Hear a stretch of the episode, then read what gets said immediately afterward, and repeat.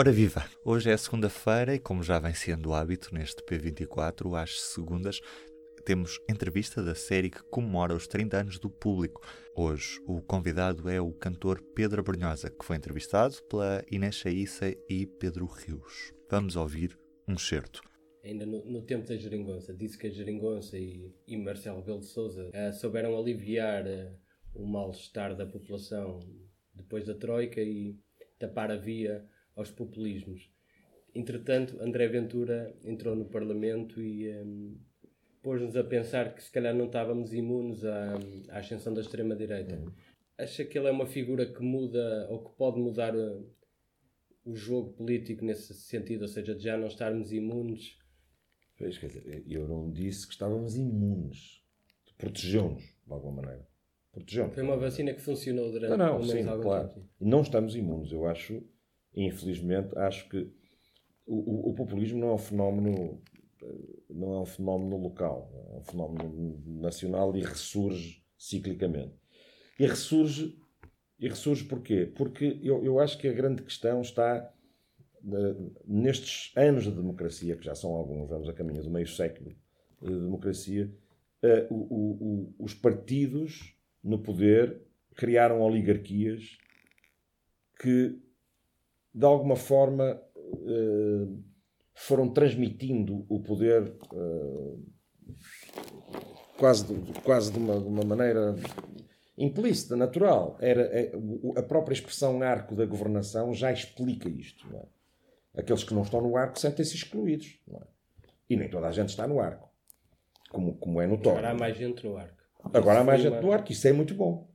Quanto mais gente está no arco, melhor, porque as pessoas começam a sentir que o próprio voto delas foi útil.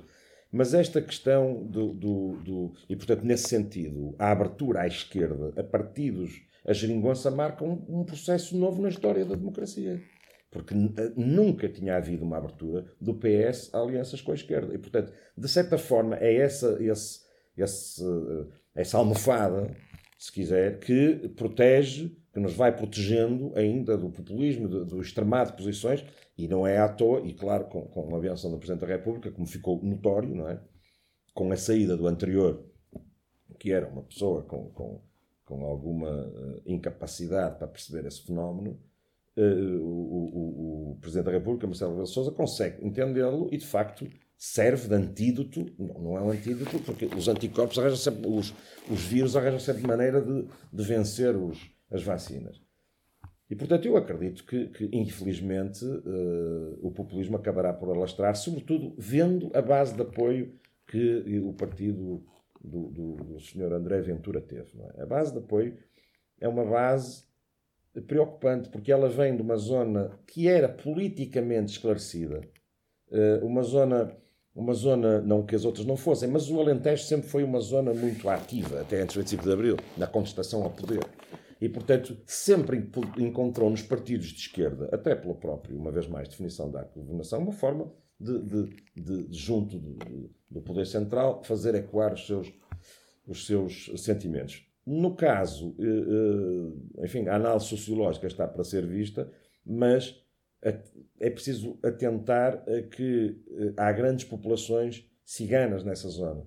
E, portanto, haverá eco do discurso populista nacionalista nessas populações. É provável. É provável. Uh, sendo que o discurso populista é permanentemente um discurso, por definição, um discurso vazio. Porquê? Porque o populismo é o, é o contrário da construção de algo. O populismo é permanentemente a destruição de tudo sem uma alternativa para algo, não é? O populismo é dizer as coisas mais fáceis possíveis, imaginárias, sem dizer como vai resolver as outras questões ou aquelas próprias questões. O populismo Normalmente o que o populismo faz é nomear um, um alvo.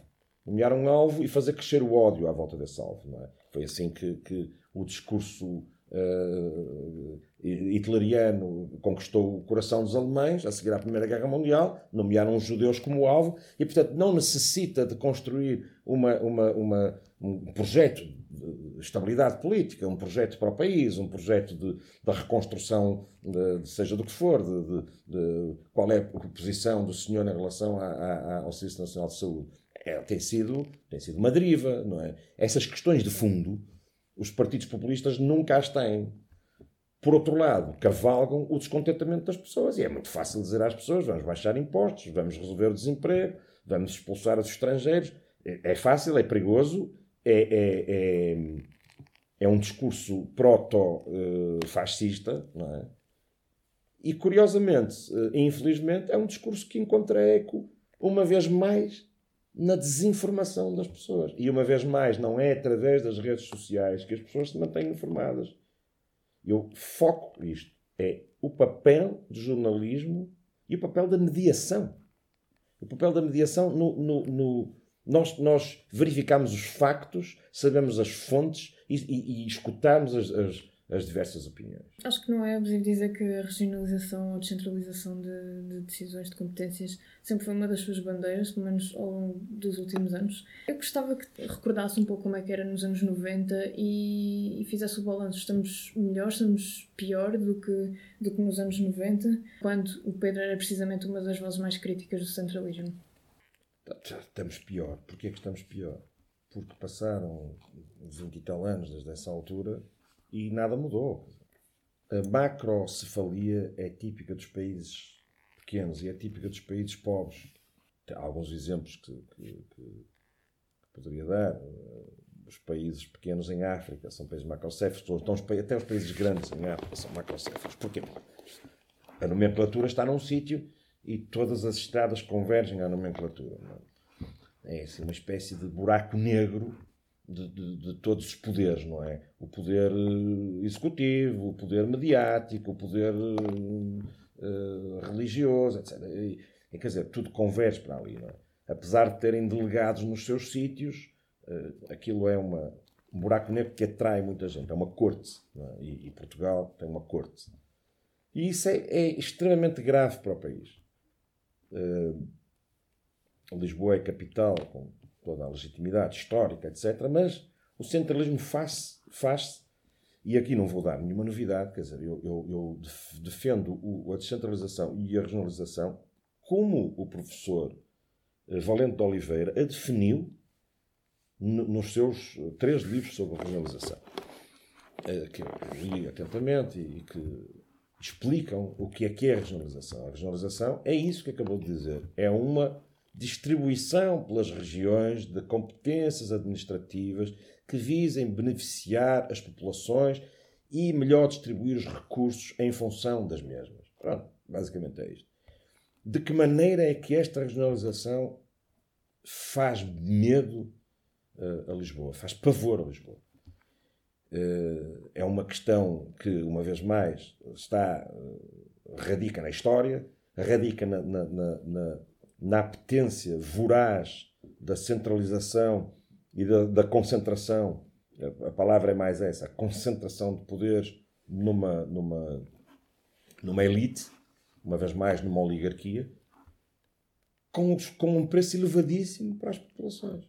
Porque quem é que sabe mais em Bragança sobre se uh, uma ponte que cai sobre, sobre a jurisdição de uma ponte que, atenção, não é que cai, é uma ponte que cai sobre a jurisdição de várias entidades.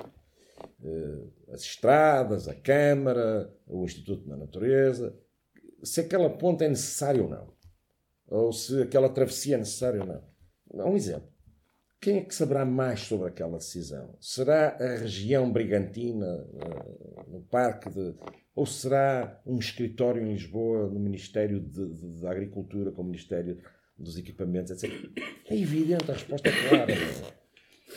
Portanto, é esta regionalização que eu defendo. O modelo da regionalização foi aquilo que dividiu os portugueses e foi aquilo que estava na pergunta, forçosamente, para, para, para, para o referendo ser não. A pergunta era tão estranha que nem eu sabia responder àquilo.